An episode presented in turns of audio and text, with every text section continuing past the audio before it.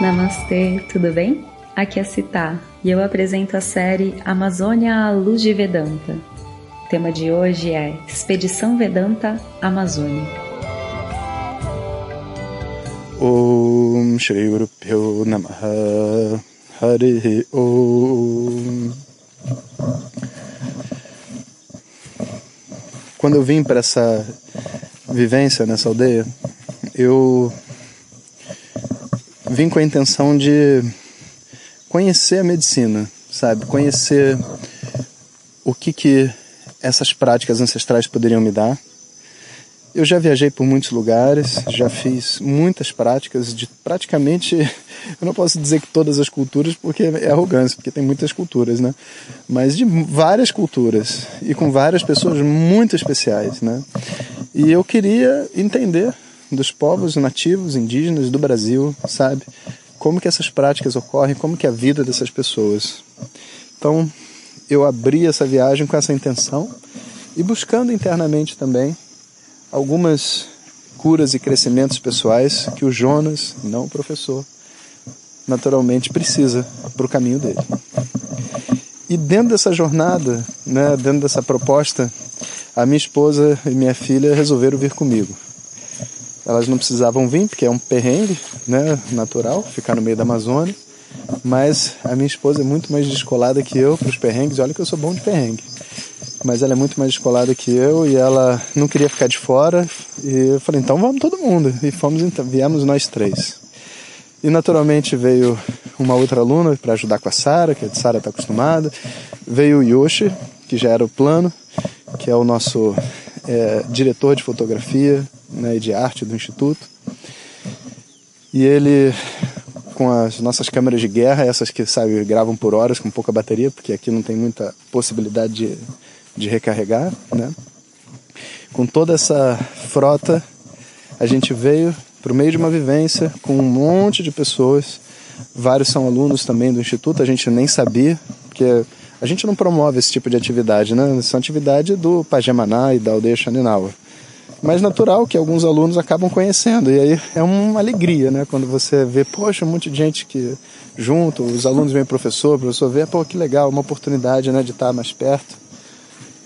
E a gente, né, do ponto de vista assim, é, videográfico, né, a gente estava com uma ideia, né, de fazer desse dessa viagem um, ter um registro do que acontece aqui Primeiramente porque o Pajamaná precisa dessa força.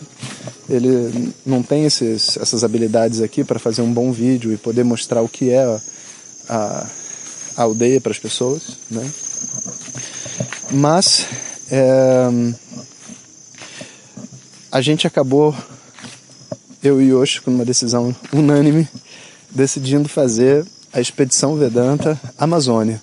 Já que a gente está na Amazônia, já que estamos aqui com a câmera, já que o vídeo que o Pajé precisa a gente fez assim nos dois primeiros dias. Então agora a gente tem uma oportunidade de fazer um registro, trazer um pouco mais de profundidade e realidade mesmo. Porque muito do que eu vejo né, em termos de é, mensagem passada, sabe, com os indígenas, é, muitas vezes, assim, com toda sinceridade, beira assim uma arrogância. E não é arrogância porque o índio é arrogante, não. Arrogância porque as pessoas que estão fazendo a, a, a gravação, elas estão tão preocupadas em atender a fantasia que as pessoas têm sobre os indígenas, sobre a realidade deles, tão preocupadas em fazer a imagem dos protagonistas dessas experiências, por exemplo, assim, sabe? Ah, eu sou um cantor, aí eu, eu venho para a floresta, aí primeiro eu entro todo torto, sabe? Cheio de medos, e aí de repente eu vou me tornando uma pessoa especial, até que eu saio da floresta com um cocar imenso, sabe? Dizendo, yes, é, consegui, encontrei, fui, fiz a experiência mais maravilhosa da minha vida, sabe? Ó, oh, botei no Instagram, você entende?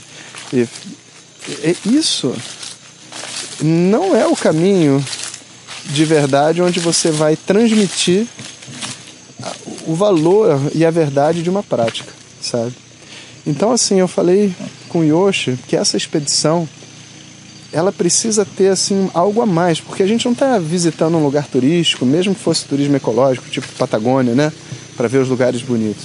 A gente está visitando um povo, uma cultura. E a preservação desse povo e dessa cultura depende que as pessoas conheçam a realidade desse povo e dessa cultura e depois reconheçam o que, que elas têm de especial para oferecer para o mundo, sabe? A gente muitas vezes fica pensando assim, ah, porque sabe? Salve os indígenas. Os indígenas são os coitadinhos, eles precisam de ajuda, ó, ó, ó. Mas não é essa a realidade. São pessoas inteiras vivendo no meio da floresta com nada e elas têm aqui uma prática ancestral que resolve o teu trauma. Não o trauma dela, dela tá tudo certo, é o teu trauma. Claro que a gente tem que lutar pelos direitos de, desses povos. Claro que a gente precisa vamos assim, unir forças para proteger todos aqueles que ficam à margem da sociedade. Isso não está sendo discutido. Mas esse povo aqui tem uma riqueza. Ele não é um povo pobre. Ele pode ser, do ponto de vista material, é, vamos dizer assim, limitado de muitas formas, enfrentando muitos desafios que a gente, sentado lá em Copacabana, no nosso apartamento, a gente não passa, sabe? Mas, do ponto de vista espiritual, em dois sentidos, eles são muito ricos. Primeiro sentido, e de verdade mesmo, não são as práticas ancestrais, é a vida dessas pessoas. É você estar tá vivendo num lugar com 100, 200 pessoas, na beira de um igarapé, como um povo ribeirinho. E hoje, por exemplo, quando a gente vai lá tomar banho, sabe? Eu fui tomar banho, estava cheio lá o lugar que estava tomando banho, o outro não tinha água. Aí uma pessoa viu, você está tentando tomar banho, professor? Eu falei, tô.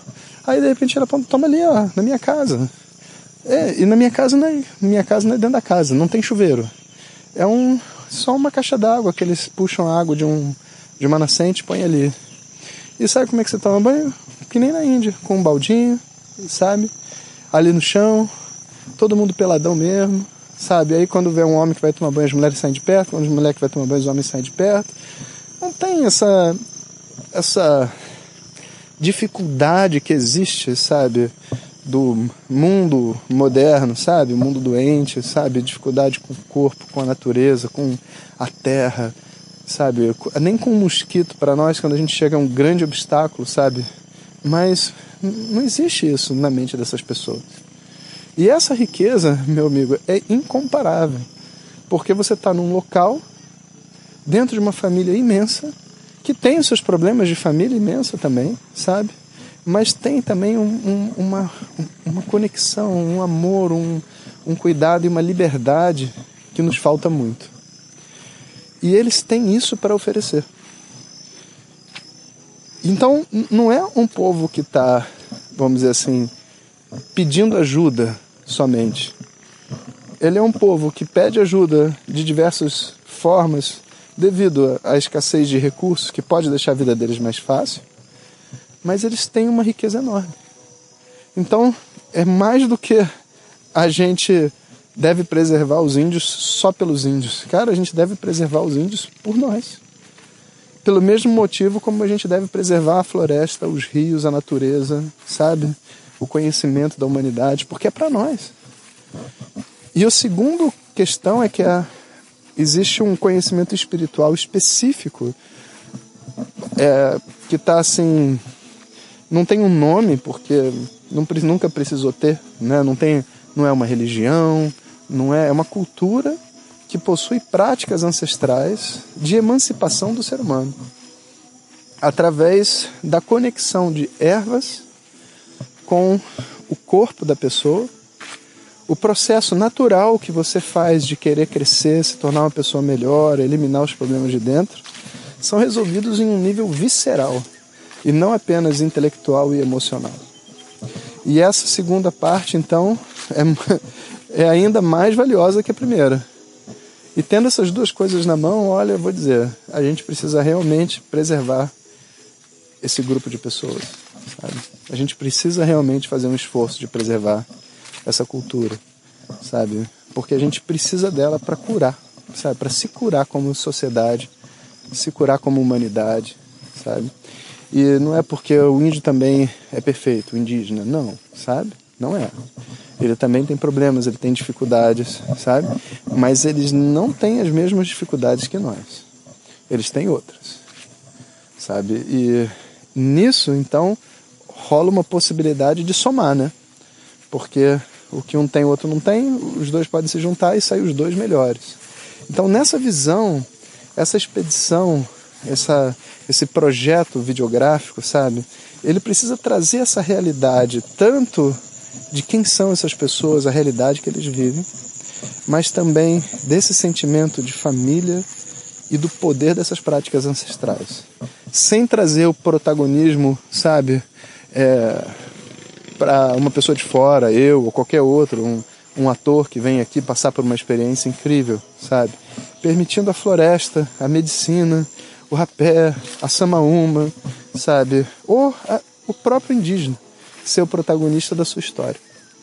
E esse desafio está lançado, Expedição Vedanta, Amazônia, e estou aqui, vamos dizer assim, na expectativa de ver o que, que o senhor Yoshi está confabulando com todas as suas horas de gravação para cima e para baixo aqui. Só algumas cenas que eu vi, eu falei, cara, já, essa aqui já vai o Oscar, né? Mas naturalmente ninguém vai dar o Oscar para um, um projeto, sabe, que vai ajudar os povos indígenas, né? Então, eh, a gente tira isso de, de possibilidade, mas que seja né, um instrumento de inspiração para muitas pessoas e para uma visão de realidade, sabe, sobre essas práticas ancestrais que a gente está precisando. Então, esse foi o meu áudio para falar sobre o que é o projeto Expedição Vedanta na Amazônia, que quando a gente terminar essa série de áudios, ele vai estar tá, então eh, sendo disponibilizado para a gente assistir todo mundo junto. Então é isso. Um abraço a todos e até amanhã. Harion.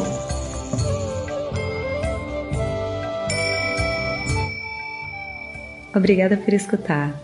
O tema do próximo áudio é O Grande Mistério. Se você deseja receber esses áudios direto no teu WhatsApp, entre em www.vedanta.life e clique no botão WhatsApp ou acesse as redes sociais do Professor Jonas. Até amanhã. Harion.